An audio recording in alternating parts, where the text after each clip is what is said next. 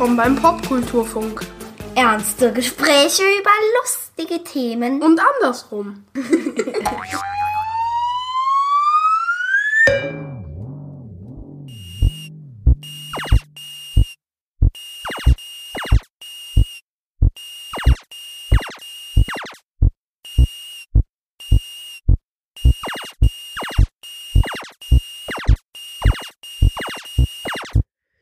Hallo liebe Menschen und willkommen zu einer neuen Ausgabe des Popkulturfunks. Diesmal geht's um das Thema Spielhallen. Und den Titel dieser 28. Episode, Arcades, konntet ihr ja bereits entnehmen, dass es dabei nicht um diese Schuppen geht, an deren verdunkelten Scheiben Eintritt ab 18 Jahren steht. Woher kamen die sogenannten Penny Arcades? Welche Spiele wurden mit ihnen groß? Welche ihrer Designelemente finden sich heute in modernen Spielen oder warum Spielhallen in Deutschland bis heute nicht wirklich stattfinden, das klären wir in dieser Folge mit Matthias Oborski, Ausstellungsleiter vom Computerspielemuseum in Berlin. Eine Folge selbstverständlich auch wieder mit unserer kleinen, feinen Rubrik Valentina schafft irgendeinen Zusammenhang zwischen dem Thema der Folge und World of Warcraft. Und jetzt geht's los.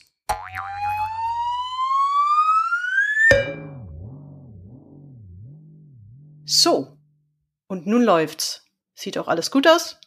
Ich habe hier extra mein Mikro auf so einem Buch platziert, weil ich dazu neige, immer auf dem Schreibtisch rumzuhämmern und das Mikrofon zu erwischen.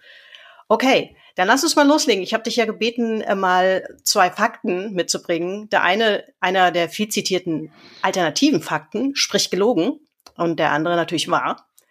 Mal gucken, was hast du mitgebracht? Okay, die sind sehr ähnlich, deswegen wird es wahrscheinlich schwierig. In meinem Wohnzimmer befindet sich ein Regal, nicht mit Büchern, sondern mit Computerspielverpackungen, darunter alle Text-Adventures von Infocom, komplett, inklusive dem Brettspiel, Computerspiel Hybrid Fublitzky, was extrem schwierig zu erhalten ist, dass man auf einem Apple II und auf einem Brett spielen muss. Das ist Nummer eins. Nummer zwei ist, in meinem Wohnzimmer befindet sich ein Regal nicht mit Büchern, sondern mit über 200 originalen Arcade-Spielplatinen. Die älteste ist Saxon von 1981. Huh, das ist in der Tat schwierig. Äh, ich sag mal letzteres. Ist wahr oder ist falsch?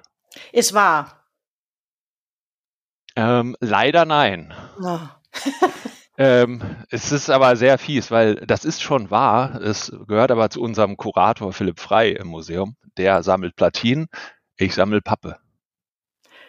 Ähm, aber die Pappe hat auch Inhalte. Die hat Inhalt, die hat äh, ja, mehr also das- Inhalte als heutige Ja. Computerspiele oft. ja. Gut, nachdem das jetzt unrühmlich für mich losging, ähm, machen wir einfach mal weiter. Ich dachte, jetzt bei dem Thema bietet sich wirklich an, so ein bisschen chronologisch vorzugehen, sprich mit ein bisschen Geschichte anzufangen, nämlich mit der Entstehung der Arcades, ähm, worüber es tatsächlich relativ wenig zu finden gibt. Also ich habe so in der Literatur, also nicht viel Literatur drüber gefunden, auch im Netz nicht so allzu viel, außer englischsprachiges natürlich, liegt ein bisschen natürlich in der Natur der Sache. Das ähm, Thema oder der Begriff Arcades Logo kommt von den Penny Arcades, ähm, die es in den USA gab, muss man auch sagen. Es gibt es in der, in der gleichen Form ja inzwischen auch nicht mehr. Äh, und Arcades bezieht sich so ein bisschen darauf, dass diese Läden, diese Spielhallen in so Arcade-artigen Ladenzeilen waren. Hast du da noch mehr Info oder bist du da auch so blank wie ich, was so Historie be betrifft? Also ein kleines, ein kleines bisschen kann ich ergänzen, aber das, das stimmt. Das ist äh, interessanterweise gar nicht so groß aufgearbeitet. Ich kenne auch jetzt keine Fachbücher, die sich zum Beispiel äh, der ähm, öffentlichen Spielkultur des 19. Jahrhunderts widmen oder so, die mit mechanischen Spielgeräten zu tun haben. Da wüsste ich jetzt auch nichts. Ähm, aber tatsächlich ursprünglich noch vor den Arcades gab es Jahrmärkte, wo zum ersten Mal mechanische Spielautomaten aufgestellt wurden. Also ganz populär waren äh, Wahrsagerautomaten. Da hat man halt einen Penny reingeschmissen und dann hat man seine Zukunft bekommen, die natürlich total stimmte. Ähm, sowas dann auch wie ähm, Hau den Lukas, ja, auch ein mechanisches Spiel, wo man auch Geld bezahlen muss. Ähm, und dann so nicht elektrische Flippermaschinen, so die aller, allerersten, wo ein Ball einfach nur durch Holzpflöcke ähm, gerollt ist. Und ähm, das hat sich dann ein bisschen verlagert in die aller, allerersten Einkaufspassagen so Ende des 19. Jahrhunderts, also eben die Arkaden. Die kann man, also in England gibt's die noch sehr häufig so aus der viktorianischen Zeit. Ähm, und die Arkaden sind eigentlich nur die Bögen, aber da müsste man jetzt Architekten fragen. Und da wurden dann immer mehr solche Automaten aufgestellt mit, mit eben Penny-Einwurf. Ähm, und soweit ich weiß, ging das erst so richtig nochmal los nach dem Ersten Weltkrieg in der Weltwirtschaftskrise. Ähm, irgendwie, wenn Leute kein Geld haben, stecken sie es erst recht in Spielautomaten. Also man kennt das heute aus ähm, europäischen Großstädten, finde ich, da wo sagen wir mal, nicht ganz so gut situierte Menschen leben, gibt es mehr ähm, Spielhallen als in den gut situierten Wohngebieten. Ja, lustig, stimmt. Ja. Also weil das so ein bisschen so ein Glücksversprechen ist natürlich, ne? Wobei wir jetzt in, in, dem, in dem dünnen Grad sind zwischen Glücksspiel und, und Videospiel, ne? Das ist ja, da kommen wir aber auch noch drauf. Ähm, so viel zur Historie. Ähm, eigentlich interessant, dass das nicht so wahnsinnig gut untersucht ist, obwohl das doch für die moderne Videospielgeschichte natürlich eigentlich total signifikant ist, ne? Also so eigentlich ein ja, absolut. Ähm, da gibt es sicher HistorikerInnen, die dazu geforscht haben, aber ähm, wahrscheinlich ja. konzentriert man sich dann auch ein bisschen mehr auf das, was ein bisschen mehr Ruhm bringt oder auch ganz schlicht Geld. Also ähm, Videospiel, Videospielgeschichte, die dann anfängt, was wir so zu, was wir als Videospiele definieren, glaube ich, das ist dann ein bisschen populärer inzwischen als, als die Geschichte davor. Ja, bevor wir dann äh, jetzt gleich nochmal auf die, natürlich auf die Geschichte der Arcades oder der Spielhallen in Deutschland auf, äh, eingehen, dachte ich, schieben wir vielleicht mal dazwischen, was so, wenn wir jetzt, sagen wir mal, die Blütezeit der Arcades in den USA und auch sonst, äh, denke ich mal, ähm, war ja so die 70er. Korrigiere mich, wenn ich da ganz falsch liege, oder beginnt in den 70ern, ist dann beginnt in den 80ern nochmal groß. Ja. Ähm, und da gab es ja so ein bisschen, kann man wahrscheinlich sagen, so Schlüsselspiele. Ich habe mich im Vorfeld in der Recherche zu diesem, zu diesem Podcast äh, mit dem Mario Belluti mal unterhalten von mhm. Retro Games e.V. in Karlsruhe. Schönen Gruß an der Stelle. Und der hat äh, genannt Pong, Space Invaders und Pac-Man. Wo ich jetzt mal nicht widersprechen würde, du vielleicht auch nicht, oder nee. was hast du? Würde ich auch nicht widersprechen. Ähm, es kommt darauf an, wie viele Stunden wir haben. äh, ich würde dann schon noch ein bisschen ergänzen, aber das sind schon Meilensteine. Also ich würde auf jeden Fall den allerersten kommerziellen Videospielautomaten nennen, Computer Space von 1971. Der war jetzt kein großer Erfolg, aber zum ersten Mal war die Idee da, dass man so einen Automaten hinstellen kann mit einem Videospiel drin.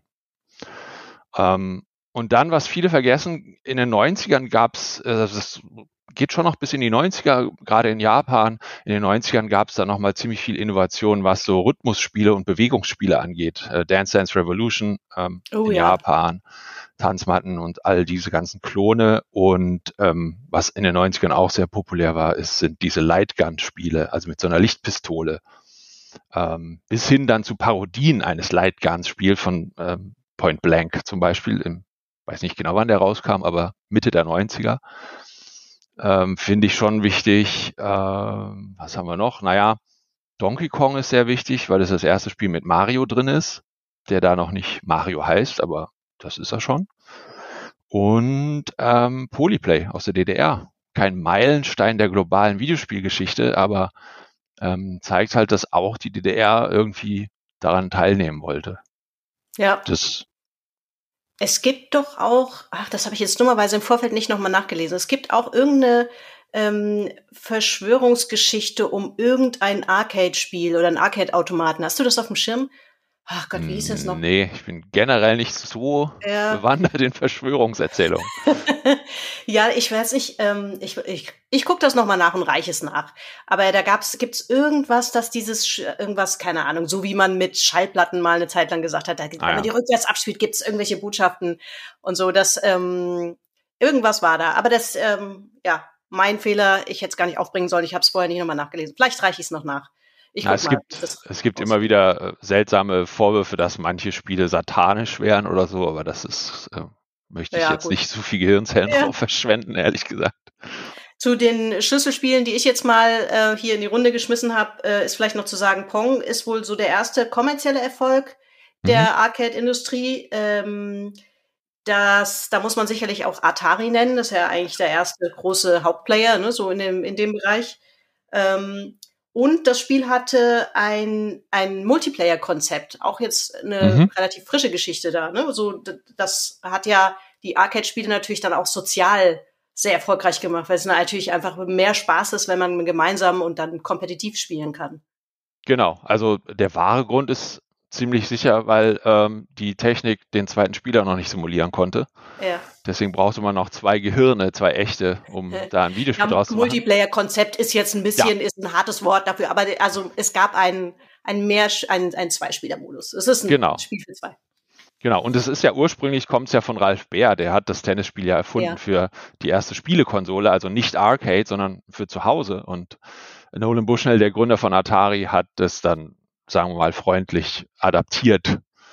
Ähm, Copyright-Anwälte würden das wahrscheinlich anders nennen. Ja, eine gute Kopie ehrt das Original ja, oder so ähnlich. Ähm, ja. ja. und dann gab es später noch ein paar Multiplayer-Spiele. Also Gauntlet war einer der ersten Automaten für vier Spielende. Da konnte man dann zu viert spielen. Das wird ein bisschen eng, aber es funktioniert sehr gut. Man rennt halt durch so eine Fantasy-Welt und da gibt es einen ähm, Krieger, eine Bogenschützin, einen Magier und noch jemanden, den ich gerade nicht weiß. Also vier verschiedene Rollen, die man da spielen kann. Ja, und äh, Space Invaders hatte ich ja noch in den Ring geworfen. Das ist wohl auch stückzahlenmäßig gesehen zumindest eines der erfolgreichsten Spiele überhaupt. Ähm, und hat halt natürlich dem Markt auch nochmal einen ordentlichen Schub verpasst. Auf jeden Fall. Also ähm, das ist ja bis heute ikonisch. Also wenn ich Kinder oder Jugendliche bei uns im Museum frage, kennen die meisten.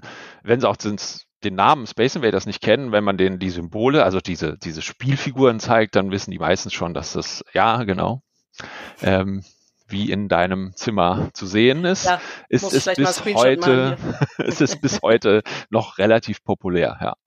Ja, ja, äh, äh, an die HörerInnen jetzt an der Stelle gerichtet. Ich habe äh, im Hintergrund, äh, könnt ihr jetzt nicht sehen, aber wie gesagt, ich mache da mal einen Screenshot demnächst von oder ein Bild davon. Ich habe an dem Regal hinter mir ähm, Space Invaders Aufkleber. Ähm, ich habe so eine, eine gute Quelle für wunderschöne Wall-Sticker, äh, also schöne Arcade-Sticker. Und ähm, die kleben hier in der Wohnung an erklecklich vielen Stellen. Selbst im Garten an Hochbeeten haften die hervorragend. Also Space Invaders sind hier recht präsent in der Wohnung. Ähm, äh, ja, und zu Space Invaders ist vielleicht auch noch zu sagen, vielleicht nicht ähm, ganz verkehrt, dass ähm, das so ein bisschen an den an den Zeitgeist natürlich auch angeknüpft hat mit diesem Star Wars Thema und so.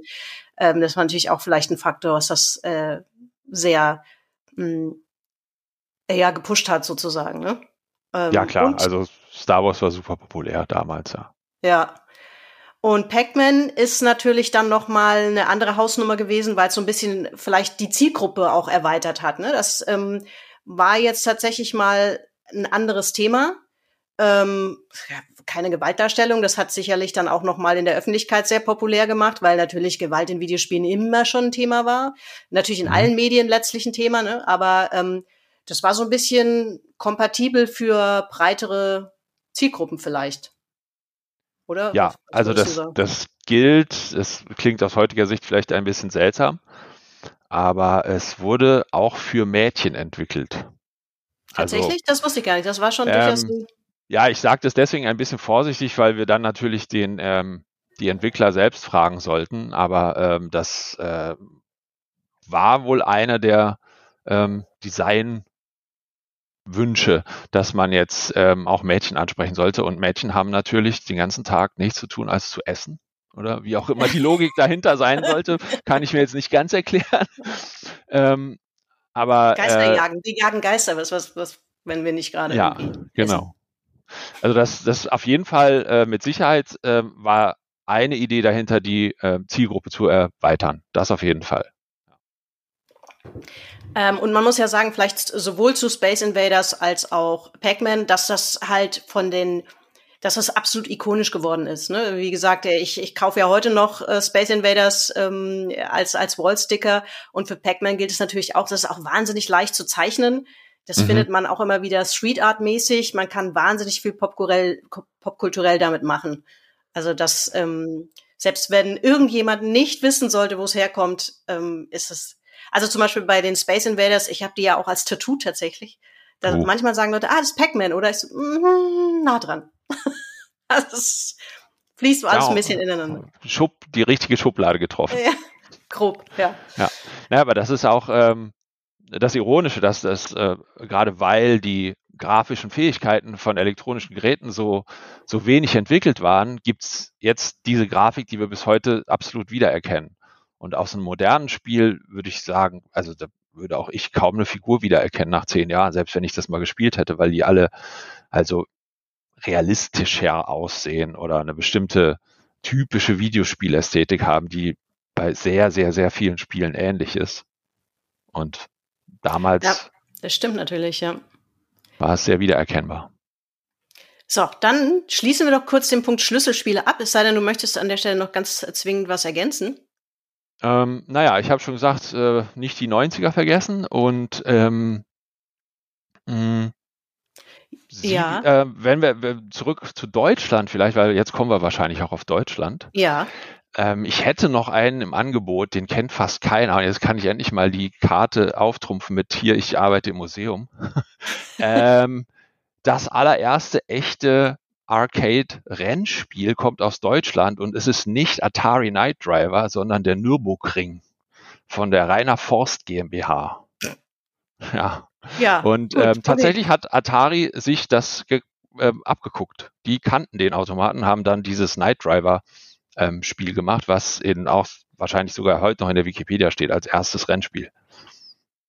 Ja, das ist jetzt wirklich ähm, absolutes äh, Top-Nerd-Wissen. Ich. Absolut. ja. ExpertInnenwissen. Lang- Sagen wir es lieber mal so. Ja. Ähm, zum Thema Historie Part 2 sozusagen, ähm, gucken wir mal auf Deutschland. Äh, tatsächlich ist es so, dass an mir diese Arcade-Geschichte fast völlig vorübergegangen ist. Was daran liegt, dass es äh, den 5. März 1985 gab, ähm, seitdem oder zudem dann keine Videospielautomaten an öffentlichen Plätzen mehr aufgestellt werden durften. Ähm, ich sag's jetzt mal ganz platt, du wirst das gleich wahrscheinlich ordentlich korrigieren oder äh, auf die Füße stellen. Ähm, man hat hier einfach nicht gecheckt den Unterschied zwischen Videospiel und Glücksspiel. Kurz zusammengefasst, ja. Ist korrekt. Ja, Ähm, ja, also man hat den Unterschied, also ich habe das extra für diesen Podcast mir diesen Gesetzentwurf nochmal durchgelesen und man hat tatsächlich einen Unterschied gemacht. Das heißt, äh, der Unterschied war zwischen, und jetzt zitiere ich, elektronische Bildschirmunterhaltungsspielgeräte ohne Gewinnmöglichkeit und elektronische Bildschirmunterhaltungsspielgeräte mit Gewinnmöglichkeit. Und Gewinnmöglichkeit bezieht sich auf Geldgewinn. Also äh, da hat man tatsächlich Unterschied gemacht, aber unterm Strich wurden beide verboten für Jugendliche. Ja, und dann kommt halt natürlich auch erschwerend hinzu heute, ähm, also damals hat man, also heute würde man sagen, na ja gut, wenn du damals äh, 12, 13 warst, dann hättest du das theoretisch noch erleben können, aber damals hat man auch nicht ganz so früh gespielt. Also heute ist das einfach so, dadurch, dass wir im Prinzip kleine Arcades in unseren Hosentaschen haben und jedes Kind mit zehn ein Smartphone bekommt, ähm, ist, spielt man einfach auch früher. Ne? Das war natürlich in den 80ern auch noch mal ein bisschen anders.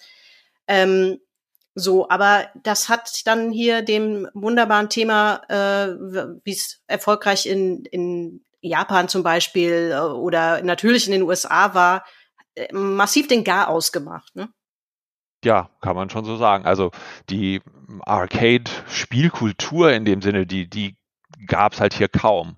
Also ich habe ja den Nürburgring schon erwähnt, das ist 70er Jahre und es ähm, gab dann auch wirklich Videospielfirmen, ähm, die sich gegründet haben in Deutschland, ähm, die dann alle quasi mit diesem neuen Gesetz ähm, ihre Arbeit an Videospielen beendet haben, weil es einfach an keine Relevanz mehr hatte. Also man konnte damit kein Geschäftsmodell mehr machen, wenn man das nur Ja. zwar theoretisch noch aufstellen darf, aber dann mit Aufsichtspersonal und hinter verschlossenen Türen und so, so funktioniert es halt dann nicht als gutes Geschäftsmodell. Und Ja. deswegen haben wir das hier nicht. Kann, kann man äh, zu dieser Entscheidung von ähm, 1985 noch äh, mehr sagen, aus welchem Zeitgeist das auch entstanden ist? Ich meine, wir haben kurz gesagt, jetzt klar, die haben das quasi im Prinzip wie Glücksspiel einsortiert, ganz grob. Aber ähm, hat es da irgendeinen bestimmten Zeitgeist gegeben, der, den man irgendwie definieren Hm. könnte, wo man sagen kann, warum?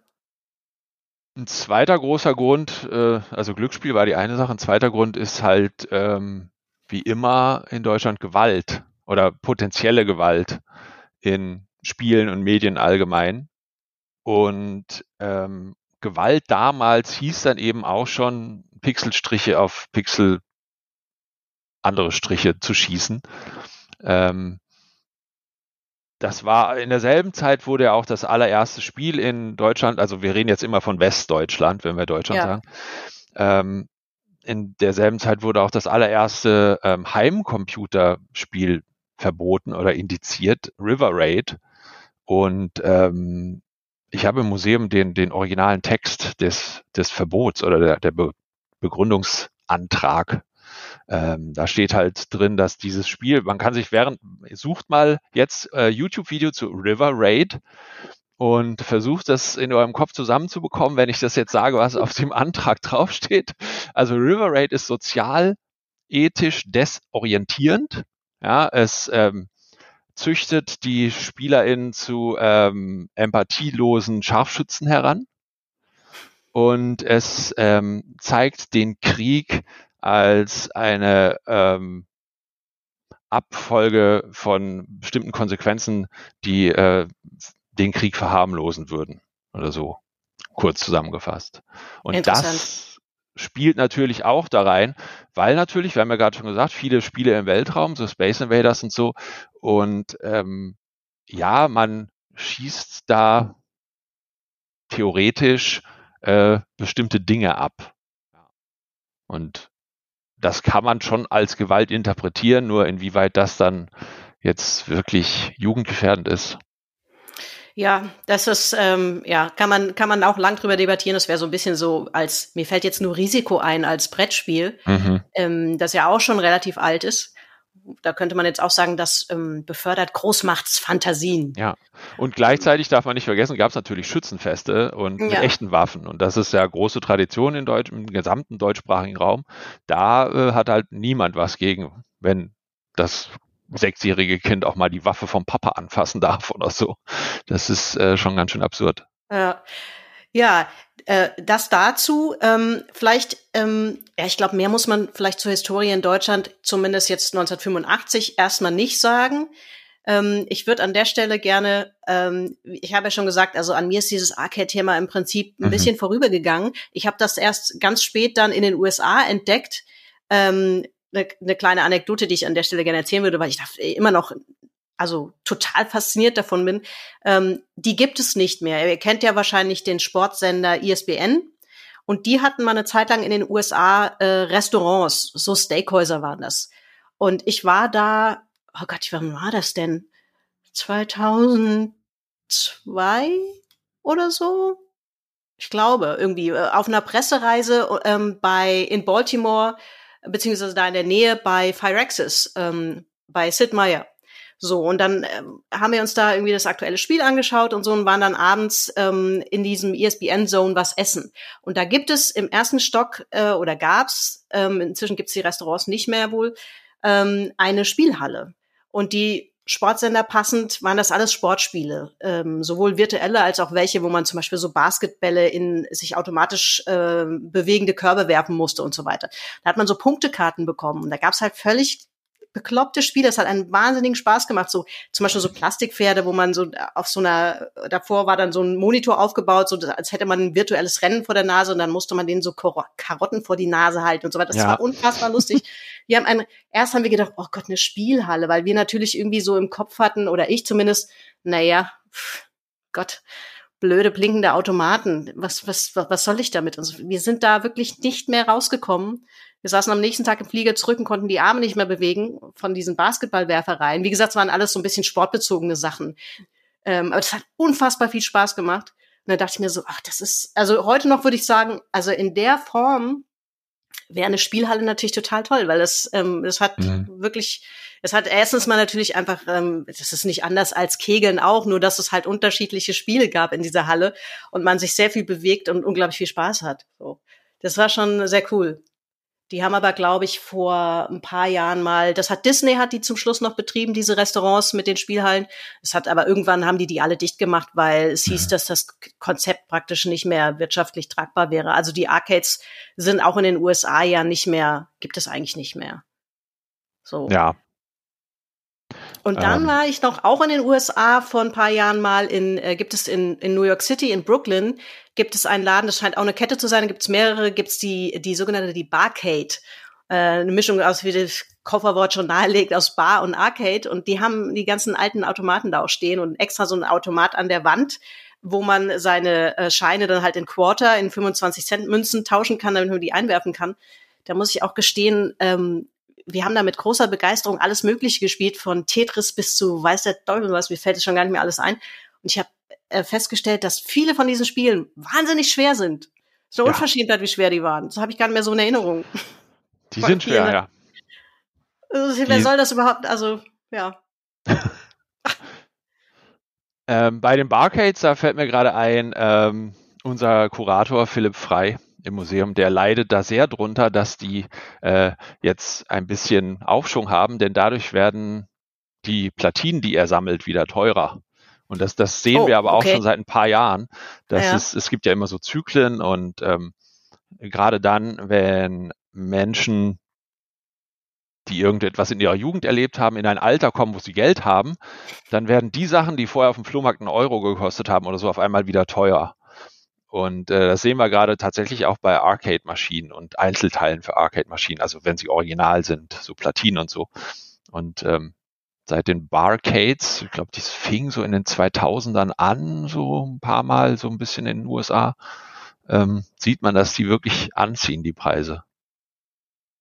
Ja, ähm, gibt es, aber also Arcades in dem Sinn ist ja eigentlich nicht mehr so ein richtiges Thema. Ich springe jetzt schon mal sehr weit wieder nach vorne, aber ähm, könnte man sagen, dass das, was wir jetzt in den letzten Jahren gesehen haben, vielleicht ähm, in Sachen VR vielleicht wieder ein Thema sein könnte, weil da habe ich jetzt gesehen, gibt es auch in vielen deutschen Städten inzwischen ähm, so Venues, äh, die halt so VR-Spiele anbieten, verschiedene Weise. Das ist im Prinzip ja auch nicht viel anders als eine Arcade, ne?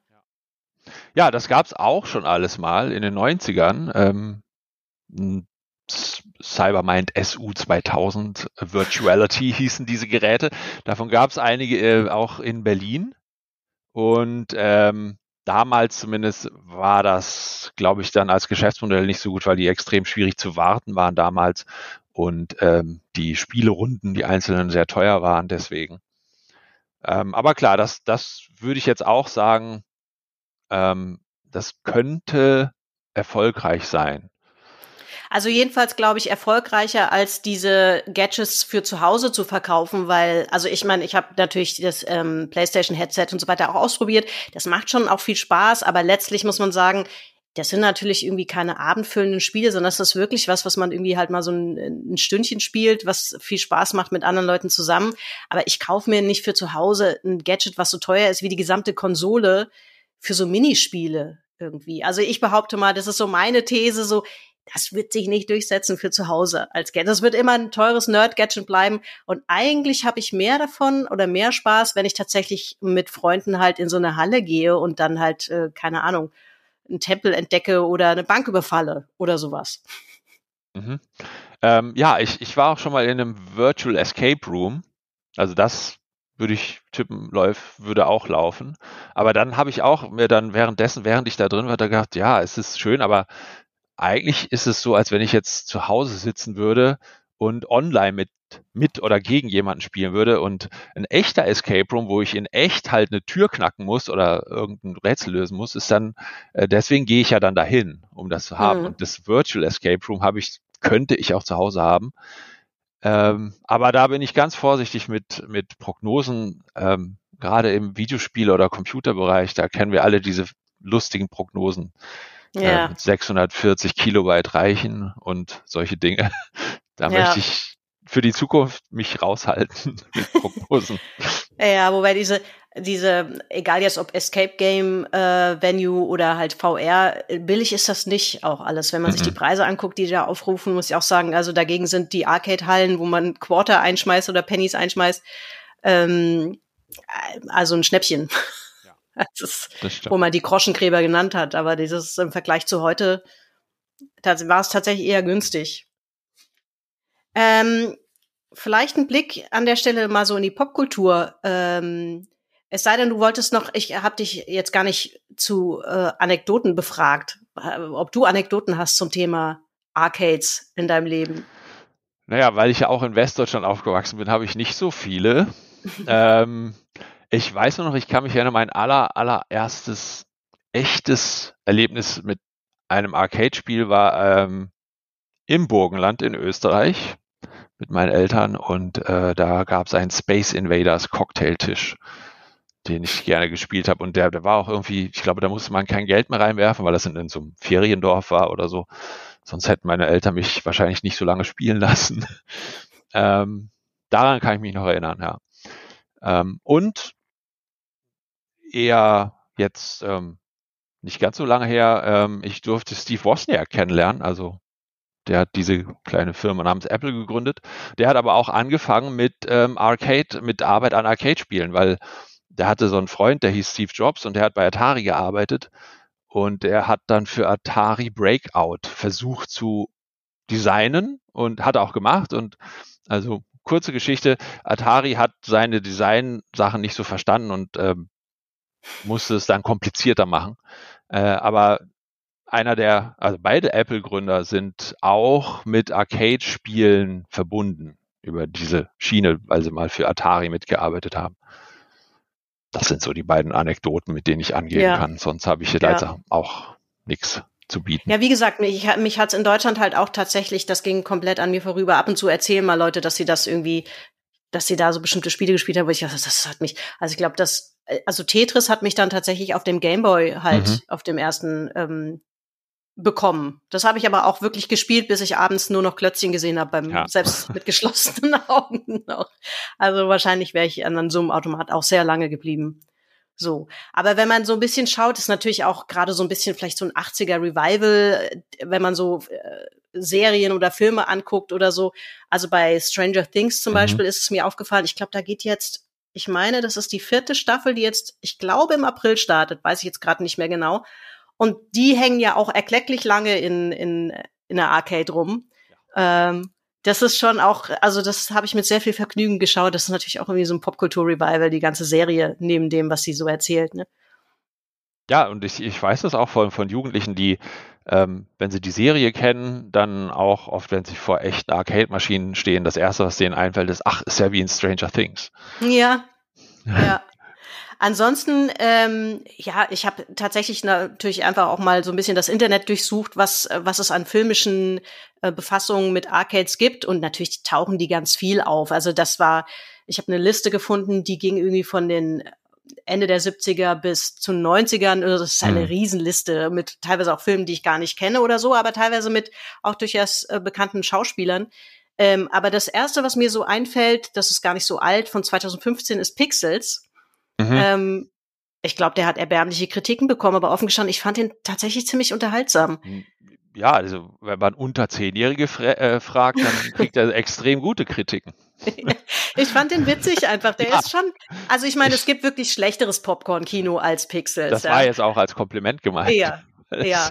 Also für die Menschen, die den äh, nicht kennen, das ist ja, die Geschichte ist ja, dass, ähm, dass es, äh, beruht auf der realen äh, Tatsache, dass man ja ins All geschickt hat, so eine Kapsel mit allen möglichen Dingen, die die Menschheit gewissermaßen ausmachen. Da ist, glaube ich, auch irgendwie ein Videospiel dabei oder so. Man hofft ja irgendwie, dass falls man Außerirdische diese Kapsel finden, äh, dass sie dann eine ungefähre Vorstellung bekommen, wer wir so sind.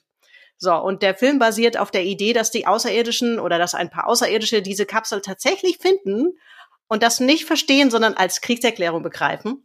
Und dann ähm, schießen die halt mit allen äh, Space Invadern sozusagen auf die Erde, was sie so haben. Und nur Nerds können die Erde retten. Ist ja klar.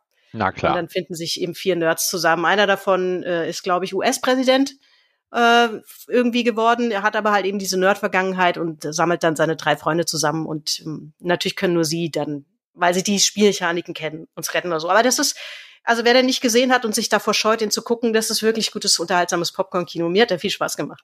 Also. Ja, und sehr lehrreich, weil da ganz, ganz ja. viele ikonische ähm, Spielfiguren aus 80ern und 70ern vorkommen.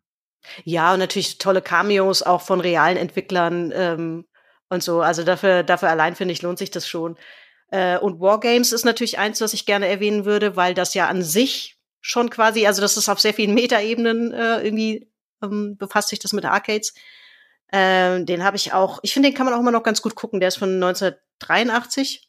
Aber ich, ich finde, der, der, ist ganz ja. gut gealtert eigentlich. Ich also der glaube, ist der ist leider wieder sehr aktuell geworden. Ja, ja, ja das stimmt natürlich auch. Ja. Das äh, kann man, muss man mit einem lachenden und weinenden Auge vielleicht äh, sogar erwähnen. Ähm, aber ja, klar, das äh, hier Kalter Krieg, Wettrüsten und dann ähm, Maschinen, die entscheiden, so, das ist natürlich, mhm. ja, auf jeden Fall ein Punkt. Ähm, ja, Ready Player One habe ich mir noch so notiert, mhm. den, der eigentlich geht's ja da gar nicht so direkt um Arcades, aber ähm, es geht ja um diesen, äh, also sehr erfolgreicher Jugendroman gewesen von 2011, der dann verfilmt worden ist mit Steven Spielberg. Ähm, ist, glaube ich, hierzulande eher als dieser Film bekannt und weniger als das Jugendbuch. Ähm, Wahrscheinlich. Aber da geht's ja eben auch um einen legendären Entwickler, der wiederum 80er-Jahre-Fan ist und dann entsprechend in dem, in dem Online-Spiel, was er da entwickelt hat, was so eine Mischung ist aus Second Life und MMO, mhm. Würde ich mal sagen, ähm, ganz viel halt eben auch 80er-Jahre Popkultur-Content drin versteckt. So, das ist schon so ein bisschen auch, äh, ja, ja. eine Feier von ja. all dem, was das irgendwie ausmacht. Ja, hast du Ergänzungen zu meiner, zu meinem Mini-Blick hier so in die Popkultur und Arcades? Ähm, ich würde die Comicreihe Scott Pilgrim auf jeden Fall noch mit reinnehmen, oh, weil ja. Ähm, ja. einerseits spielen die Charaktere selber Videospiele und auf der anderen Seite ist ja die Story sogar so, dass ähm, Scott Pilgrim ja die, ähm, die Ex-Freunde besiegen muss nach Videospielregeln quasi. Also es zieht sich halt äh, sowohl in der Charakterisierung der, der Figuren durch, das, durch die ganze Story, als auch in der Story selbst kommt relativ prominent vor. Ähm, Ralph Reichts, Wreck-It Ralph. Oh ja. Ziemlich Unbedingt. wunderbarer Film. Ja. Ähm, da geht's ja nicht nur, da geht's ja nicht um Videospiele, da geht's ja in Videospiele, kann man sagen. Also Ralph ist eine, ist halt der Bösewicht, so ist ein äh, Donkey Kong äh, Klon quasi und Ralph ist quasi Donkey Kong und ähm, wie heißt der Gute nochmal? Fixit Felix ist quasi Mario. Und ähm, Ralf hat aber keine Lust mehr, dass er immer der Böse sein muss. Und das, also eins der tollsten Szenen ist halt die Selbsthilfegruppe der Bösewichte. Äh, ja, stimmt. Wo dann die Geister ja. aus Pac-Man da sitzen ähm, und das Street Fighter und so. Und dann sagt einer, äh, you're a bad guy, but that does not mean you're a bad guy. Ja, das ist ein absolut wunderbarer Film. Ja. Den müsst ihr eigentlich auch mal wieder gucken. Gab es nicht auch einen, äh, habe ich den zweiten Teil? Es gibt auch einen zweiten Teil, oder? Genau. Ähm, Ralf, ich zerstört das Internet oder so. Stimmt, ja. Nicht mehr ganz so charmant wie der erste, deswegen habe ich ihn vielleicht auch gerade nicht mehr so richtig auf dem Schirm, hm. aber der erste ist ganz fantastisch. Also ja, finde ich auf jeden Fall must see. Ja. Und ich habe noch einen deutschen Film, den die meisten gar nicht mit Videospielen in Verbindung bringen, nämlich Lola Rent. Lola Rent ist ein Jump-and-Run-Game letztlich. Also es gibt eine Spielfigur, die hat eine bestimmte Aufgabe und rennt dann durch Berlin und schafft die Aufgabe nicht und stirbt und dann fängt sie von vorne an und rennt etwas optimiert durch dasselbe Level und schafft es nicht und stirbt wieder und beim dritten Mal schafft es. Also das ist ein ganz klassisches Plattform-Game. Ja, stimmt. Weißt du, wo mir das auch so ging, dass ich das Gefühl habe, so wow, das ist eigentlich ein 1A-Videospiel. Bei diesem Spin-off von äh, Breaking Bad, das die Geschichte erzählt, wie Jesse ähm, mm. davonkommt. Und ähm, das ist, also ich meine, das, das ist, hat so ein Hauptziel, er muss fliehen. Aber um fliehen zu können, braucht er ein Auto dann muss er erstmal zu seinen Freunden kommen. Ja. Dann braucht er Geld, er braucht Waffen, er muss immer ein sozusagen, er muss immer was erledigen, um zum Main Goal zu kommen oder so. Also ich fand das extrem wie so eine Videospieldramaturgie. Das war sicherlich nicht intendiert, würde ich mal denken. Aber das hat mich frappierend dran erinnert. Ne? Ich meine, klar, man muss in Actionspielen, äh, in Actionspielen sage ich schon, in Actionfilmen geht es natürlich immer darum, dass ich ein Ziel erreiche und dann bestimmte Dinge erledigen muss. Aber hier hat mich das also sofort daran erinnert. So, das ist ja das mhm. 1A Action-Videospiel eigentlich. Ja, ein bisschen weg jetzt von dem Arcade-Thema. Ne? Das ja. ist jetzt nicht unbedingt Arcade. So, Das ist vielleicht auch nochmal ein Punkt, den ich, ähm, den man erwähnen müsste, was, also Arcade, wir wissen, warum man das so nennt, aber kann man auch sagen, dass es ein, ein Designelement oder ein, ein Spieldesign gibt, was man Arcade nennt?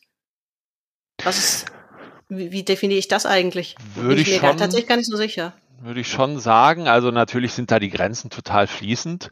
Und ja. gerade zu den ganz frühen Heimcomputerspielen und so gibt's nicht so harte Grenzen, weil erstmal ganz viel kopiert wurde von den Dingen, die schon da waren. Aber ein klassisches Arcade-Spiel ist relativ kurz, hat einen extrem einfachen Einstieg und wird relativ schnell extrem schwer, ähm, weil man ja wieder Geld reinwerfen soll. Man will ja die Leute an den Automaten holen, deswegen muss der Einstieg relativ einfach verständlich sein. Am besten äh, wird das Spiel schon dadurch verständlich, dass man nur kurz zuschaut, jemandem beim Spielen. Ähm, da braucht man gar keine Anleitung mehr. Und dann kann man aber Wochen damit zu verbringen, sein eigenes Gameplay zu optimieren, um immer noch ein Level zu schaffen oder noch ein Level zu schaffen. Ah ja, gut, das ist eine gute, gut, absolut gute Definition. Ja. Habe ich so gar nicht auf dem Schirm gehabt. Ich ähm, erinnere mich nur, ich habe zum Beispiel, das war auf der PlayStation 2 das Spiel, was ich, glaube ich, gespielt habe, bis, keine Ahnung, bis mir die Augen rausfielen, war SSX Tricky. Mhm. Und da, das wurde oft so beschrieben, dass es so ein Arcade-Fun, Fun-Sportspiel war, weil das tatsächlich auch, ich meine, ein Snowboarder muss eine völlig abgefahrene Strecke runterrasen. Entweder muss er möglichst viel Tricks machen oder er muss der Schnellste sein oder die mhm. Schnellste. So, und das war eigentlich das simpelste Prinzip. Aber die Strecken waren, die wurden natürlich immer schwerer und dann konnte man Abkürzungen finden und schauen, wo man an welcher Stelle die meisten Punkte machen konnte und so. Und das habe ich wirklich gespielt bis, keine Ahnung. so, und das, ähm, ja, das, das wurde auch immer gerne als so ein bisschen Arcade-stylig ähm, beschrieben. Aber das da, das hast du mir jetzt endlich die Erklärung für geliefert, warum das so war. Ja, es hängt am Geschäftsmodell. Also wenn ja. ich, wenn ich ähm, das Geld für ein Spiel bekomme, vorher schon, und auch ganz viel, dann kann das Spiel auch ganz, ganz lange sich Zeit lassen und Stories erzählen und durch 200 Stunden Open World rennen und so, weil dann habe ich das Spiel ja schon gekauft. Aber in der Arcade-Halle ist es halt anders. Und da äh, muss man halt schneller auch zum Bossgegner oder so kommen, der dann so gerade eben machbar scheint, aber die ersten fünf Male verliert man trotzdem. Ja. Ähm, wir müssen natürlich auch mal, das haben wir noch nicht so ausführlich getan, über das Computerspielmuseum sprechen. Denn, denn Arcades sind ja bei euch natürlich dann auch ein entsprechend wichtiger Teil. Und was mir tatsächlich neu war, es steht zumindest auf eurer Homepage, ähm, dass das Museum das weltweit tatsächlich erste war, was eine ständige mhm. ähm, Spieleausstellung war. Ist das richtig? Das hat mich fast ein bisschen überrascht, aber also, ich meine, ihr werdet es nicht erfunden haben. es ist das weltweit erste Museum, was sich nur Videospielen widmet. Also ich ja. lege nicht meine Hand dafür ins Feuer, dass es vielleicht irgendwo schon mal eine Ausstellung zu Videospielen vorher gab. Mhm. Ähm, aber wir sind das allererste Computerspielemuseum, was sich nur Videospielen und Computerspielen widmet, ja, 1997 ja. gegründet. Ja. Und Arcades äh, bei euch natürlich. Ich muss gestehen, ich war jetzt, ich war schon, ich war auf jeden Fall schon zwei, dreimal da, aber das ist jetzt ein paar Jahre her.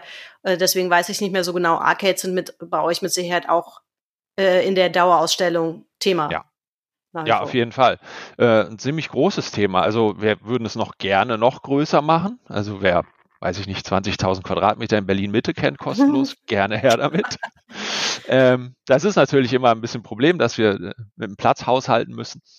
Ähm, aber der große, der riesige Vorteil für ein Museum, was Arcade-Spiele angeht, ist, dass wir hier tatsächlich ähm, Dinge zeigen können und auch in einen Kontext zeigen können, denen die Leute sich nicht über Netflix oder über Spotify oder über sonst über Steam mal eben runterladen können nach Hause. Also ich kann keinen äh, 200 Kilo Arcade-Automaten downloaden. Und andere Spiele, die wir zeigen, die sind vielleicht ein bisschen komplizierter, weil sie DOS sind oder PlayStation 1 oder Game Boy 1 oder so. Aber theoretisch kann man die zu Hause auch noch irgendwie spielen. Und ähm, Arcade-Spiele, Sega Rally, wo man sich reinsetzen kann, ist halt zu Hause nicht möglich, außer man hat sehr, sehr viel äh, Freizeit und Geld übrig. Und ähm, das versuchen wir schon, dass wir die Arcades, äh, die wir haben, auch immer in einen Kontext stellen. Also die stehen nicht einfach so rum, sondern entweder sind die in der Ach Original, so originalgetreu wie möglich äh, nachgebauten 80er Jahre Arcade-Halle, wo man dann auch sieht, wie das damals sich angefühlt hat. Oder ähm, wir haben gerade eine Rennspielausstellung, da haben wir so ein bisschen Autowerkstatt drumherum gebaut, ähm, dass es ein bisschen mehr nach Auto aussieht. Ähm, oder wir stellen Arcades in Kontext von Sonderausstellungen, die dann zu bestimmten Themen laufen. Also jetzt gerade läuft eine zu Essen in Videospielen und da ist dann natürlich auch Pac-Man zu finden. Ähm, wir haben kurz darüber gesprochen, dass, dass Arcades ähm, eigentlich nicht mehr so eine große Rolle spielen. Also dass es eigentlich in dem Sinn keine mehr gibt. Zumindest wüsste ich das nicht. Ähm, ich weiß nicht, wie es in Japan aussieht, ob, aber ähm, ist das was, was in der Form von Automaten tatsächlich verschwunden ist? Ist die Zeit Ähm, einfach abgelaufen mhm. für das Konzept vielleicht? Ähm, in Europa wahrscheinlich schon. Ähm, also ich kenne das, in England gibt es das schon noch, aber das hat sich sehr gewandelt. Ähm, es gibt immer noch diese, diese britischen Pleasure Beaches mit so einem Pier und am Ende ist so eine Arcade-Halle drin. Aber in dieser Arcade-Halle sind dann fast nur noch Glücksspiele.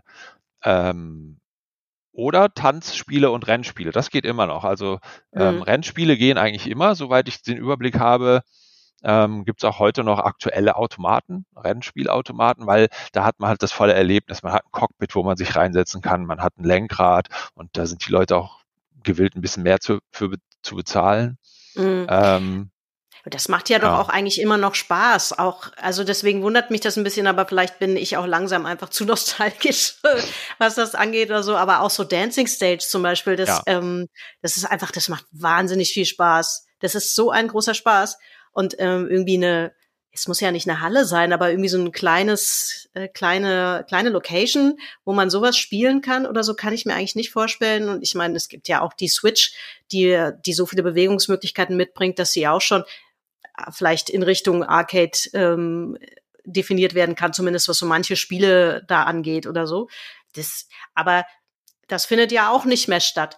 Ist das auch so, ich ähm, kenne mich da jetzt natürlich auch nicht so gut aus, hat das was auch mit Vergnügungssteuer zu tun oder so? Weil theoretisch seit 2002 dürfen Spiele ja eigentlich schon wieder, also da ist ja dieses Verbot von 1985 im Prinzip revidiert worden oder angepasst worden. So. Aber zurückgekommen sind so Arcades oder Spielhallen natürlich nicht. mh, zumindest, also ich, ich kenne mehrere Versuche hier in Berlin, die letztlich nicht erfolgreich waren. Also sie wurden auch teilweise extrem groß angekündigt. Ja, mit, so äh, Spiele-Lounge oder sowas gab's Genau, mal irgendwie, und über ich. Ne? mehrere Stockwerke und so sogar. Und Ja. äh, so richtig erfolgreich war nichts von denen bisher so. Ähm, in Japan ist es, aber vor allen Dingen die Tanzspiele sind äh, immer noch extrem populär in Japan. Da gibt es ganze Meisterschaften. Ähm, ja, hier in Deutschland eher nicht so. Und ich glaube, das ist nicht einfach nur, weil das Geschäftsmodell vielleicht schwierig ist, sondern allgemein, weil ich den Eindruck habe, ist in Deutschland oder auch in anderen deutschsprachigen Ländern immer noch ein bisschen verpönt, Spaß zu haben. Mhm. Ja. Ähm, es muss dann irgendwie sind, also außer es ist Tradition, es war schon immer so, wie Fußball oder so, da wird dann nicht hinterfragt. Ähm, aber bei so Videospielen, das hat sich schon zum Positiven entwickelt, aber ich manchmal höre ich das immer noch, dass es äh, Leute gibt, die sagen, das ist, warum soll ich das machen? Das ist ja Zeitverschwendung, während sie 200 Stunden Netflix-Serien gucken. ja. Ja. Ja, irgendwie scheint das ein bisschen, äh, scheint das, ja. Aber man kann das ja nicht ändern, wenn das, äh, ich, ich zweifle nicht daran, dass die Menschen, die das jetzt versucht haben in den letzten Jahren, so Spiele-Lounges oder wie auch immer man das dann genannt hat, auf die Beine zu stellen, dass die halbwegs gescheite Konzepte hatten. Wenn es nicht funktioniert, funktioniert es nicht. Ne? Ähm, das Einzige, was, was ich hier manchmal sehe, es gibt bei uns in der Nachbarschaft so ein, das ist eigentlich ein Billardcafé, aber der Besitzer ist ein großer ähm, Flipper-Fan und der hat halt Mhm. auch wahnsinnig viele Flipper und und ähm, da stehen und auch was, was ich ganz großartig finde, er hat nämlich so einen automatischen ähm, Mensch ärger dich nicht Tisch da stehen, wo du einfach Wow. nur auf so ein also der Würfel wird durch so ein Gebläse hochgewirbelt, der ist unter so einer Kuppel, da haust du auf den Knopf und dann würfelst du und dann ähm, und die statt Figürchen, die du verschiebst, äh, leuchten halt Punkte auf diesem Tisch auf so. ähm, das ist genau das gleiche Spielprinzip, aber es macht halt einen wahnsinnigen Spaß, mhm. irgendwie das Ding. Ich glaube, da musst du auch kein Geld mehr reinschmeißen oder so. Das ist aber letztlich, ja, das ist auch ein, ein das ist ein sehr mechanischer Spielautomat, könnte man sagen. Mhm. Also grafisch findet da, das ist einfach nur elektronisches äh, Mensch ärger dich nicht spielen oder so, aber das macht auch schon wahnsinnig viel Spaß. Also der Tisch ist immer voll. Ja, das glaube ich. So, das aber ist das Einzige, was hier so dem am nächsten noch kommt, vielleicht.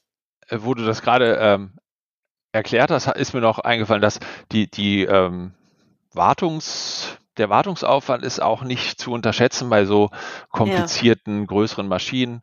Und wenn ich dann andere verwandte Branchen sehe, wie äh, Mobile und so, ähm, da ist halt die Gewinnmarge viel, viel höher. Also ich weiß nicht, wie viele Spiele pro Tag es neu gibt für, ähm, für Handys.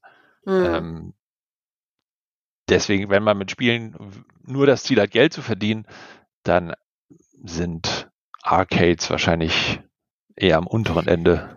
Ja, ich meine, klar, ähm, ich meine, Geld verdienen, das ist eine Entertainment-Branche, das ist ja auch durchaus legitim. Ich habe manchmal das Gefühl, dass wenn man so auf den Casual Games, Free-to-Play-Markt, gerade bei Handys schaut, da ist schon viel dabei, was wirklich auch ein Groschengrab ist, ja. weil es nämlich, ähm, ja, das ist teilweise, finde ich es einfach abzocke. Also Candy Crush ist ja auch nichts anderes, als das kann ich mir genauso vorstellen wie in den 80ern ein Automaten. Das hätte man auch easy an einem Automaten umsetzen können. Dann musst du halt einfach immer wieder nachschmeißen. Das ist ja da genau, auch nicht anders. Ja. Du kannst nicht Werte spielen an irgendeiner Stelle oder wenn du nicht Geld in die Hand nimmst. So. Ähm. Also im Prinzip gibt's da schon, ist die Arcade vielleicht tatsächlich so in die Hosentasche oder aufs Tablet gewandert. Natürlich nicht ja. in Gänze, ne? Ist ja klar, es gibt ja auch ganz hervorragende Spiele dafür, das will ich jetzt nicht aber gerade so dieser Free-to-Play-Bereich, wie man das nennt, finde ich es, erinnert mich manchmal wirklich an Automaten, in denen man einfach ständig Geld reinschmeißen muss.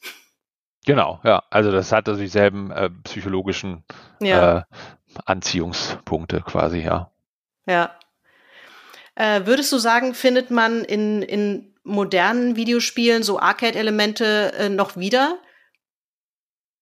Ja, also quasi. Also Spielprinzip hast du ja schon super beschrieben, ähm, so, das gibt's ja auch immer noch. Äh, Gibt es aber sonst noch so Elemente, wo, man, wo du sagst, so in modernen Spielen findet sich das noch? Das kommt wirklich daher? Also ganz allgemein, sobald man eine Spielfigur durch eine Welt steuert, ist das ja schon ein Rückgriff auf Arcade-Spiele, weil die aller, allerersten Computerspiele waren eher textbasiert und man hat jetzt nicht wirklich Figuren gesteuert und ähm, da könnte man schon die Brücke schlagen zu, zu praktisch jedem Computerspiel, wo man eine Figur steuert durch irgendeine Art von Welt. Mhm. Ähm, drei Leben zu haben, ist halt immer noch relativ ähm, häufig, auch in großen Spielen. Ja, stimmt, so ein klassisches Element. Ja. Ähm, naja, und dann ähm, diese ganzen Collectibles, also was man früher ähm, bei, bei, bei äh, gerade bei Plattformspielen in der Arcade so aufsammeln kann, damit man noch ein extra Leben bekommt und so. Das ist ja auch relativ gang und gäbe. Minimap fällt mir noch ein. Minimap oder Radarbildschirm, den gab es zum ersten Mal in Defender. Ähm, und jetzt ist noch nicht so lange her, ich finde auch, ähm, du hast ja schon angesprochen, dass, dass viele Arcade-Spiele so hammerschwer sind ähm, weil damals halt die Intention war, dass man ja verlieren soll, um wieder Geld reinzuschmeißen. Das ist jetzt ziemlich stark zurückgekommen mit den ganzen Souls-like äh, Spielen. Also, dass man wirklich das Spiel gegen die Spielenden designt und nicht für die Spielenden. Ähm, Cuphead ist noch so ein Indie-Game, was mir einfällt, was bockschwer ist. Also, dass halt der Schwierigkeitsgrad in manchen Genres wieder so ansteigt, finde mhm. ich, kann man auch auf Arcade-Spiele so ein bisschen zurückführen. Ja, stimmt, ja. Ja, gut, es wird natürlich auch immer gerne referenziert äh, irgendwie auf, auf bestimmte Dinge. Also ich muss an der Stelle hier kurz sagen, ich, es hat sich zu so einem kleinen Running Gag in diesem Podcast äh, entwickelt, dass ich in jeder Folge irgendwie mal World of Warcraft erwähne. Ähm, und ähm, in dem Fall könnte man es auch wieder mit halbwegs gescheiten Gewissen tun, in, weil auch da nämlich Arcade-Spiele natürlich manchmal in Quests auftauchen. Mhm. Ähm, ich glaube, Simon Says ist so eins ähm, was da auch immer mal wieder auftaucht oder in einem Quest auftauchte und so. Und das ist, glaube ich, auch nicht das Einzige. Das habe ich jetzt vorher nie nochmal nachgeguckt.